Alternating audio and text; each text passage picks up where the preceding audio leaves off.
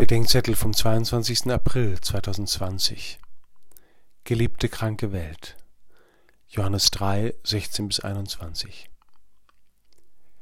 Die Welt ist ein zwielichtiger Ort, hell in ihrer Schönheit und ihrer Wunderbarkeit, dunkel unter Krankheit und Leid und unserem Bösen in ihr.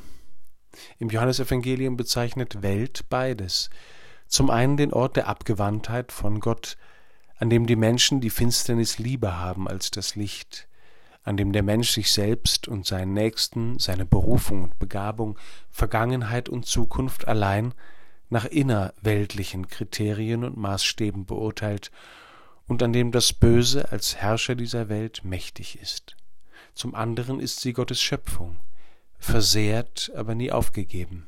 Im Gegenteil, Gott hat die Welt so sehr geliebt, dass er seinen Sohn hingab, um in ihr vom Vater her Licht der Welt zu sein und sein Leben für das Leben der Welt zu geben, damit diese gerettet wird. Die Christen kennen die Versuchung, über das Dunkel in der Welt ihr Sein im Licht zu vergessen, ähnlich wie heute viele in Wirklichkeit gar nicht die Welt lieben, sondern die Vorstellung einer vom Menschen reparierten Welt. Die Welt ist krank, aber sie ist geliebt, und zwar nicht erst, wenn sie wieder gesund ist, Davon erzählt das Kommen Gottes in die Welt als Mensch. Der geliebte Sohn wird so krank wie die Welt, damit die kranke Welt erkennt, dass sie geliebt ist wie der Sohn. In Jesus liebt Gott diese Welt und jeden von uns in ihr um den Preis seines eigenen Lebens.